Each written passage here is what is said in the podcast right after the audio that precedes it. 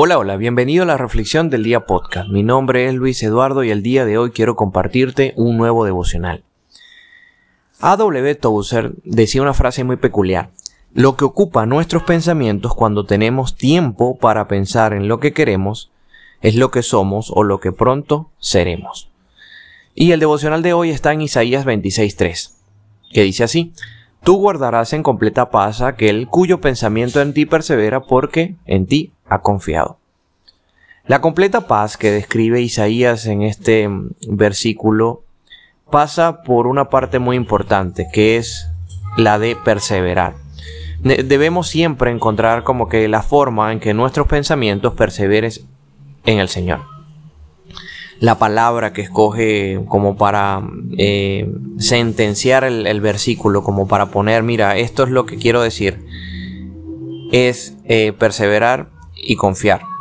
Dos palabras muy importantes en este versículo. Y nos anima a saber de que a pesar del estado que tengamos, de la circunstancia que tengamos, nuestros pensamientos pueden ser, eh, vamos a decir así, alterados, pero que a pesar de eso no debemos eh, dejar de confiar en el Señor y perseverar en su palabra.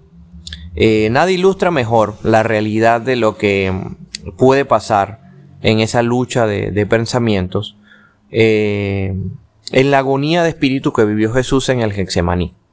Allí Cristo, si recuerdan, busca resistirse a la tentación de ceder a los impulsos de su propia voluntad para sujetar el espíritu a la voluntad de lo que el Señor quería.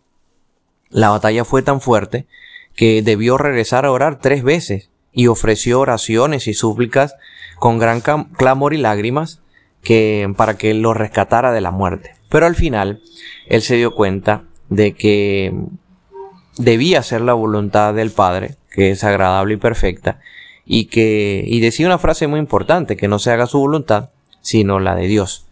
Entonces, eh, el Señor nos da una muestra de una vez más de lo que es perseverar, porque confío en el Señor. Y Él sabe, Jesús sabe, sabe muy bien lo que tú y yo podemos vivir cuando luchamos con pensamientos, ya que eh, debemos entender que muchas de las batallas que podemos vivir están en el plano mental. Y si no estamos espiritualmente fuertes, podemos llegar a, ceder. Pablo de hecho lo dice en Romanos 8, cuando él dice que los que viven conforme a la carne ponen la mente en, lo, en la carne, pero los que viven conforme al espíritu lo colocan en el espíritu.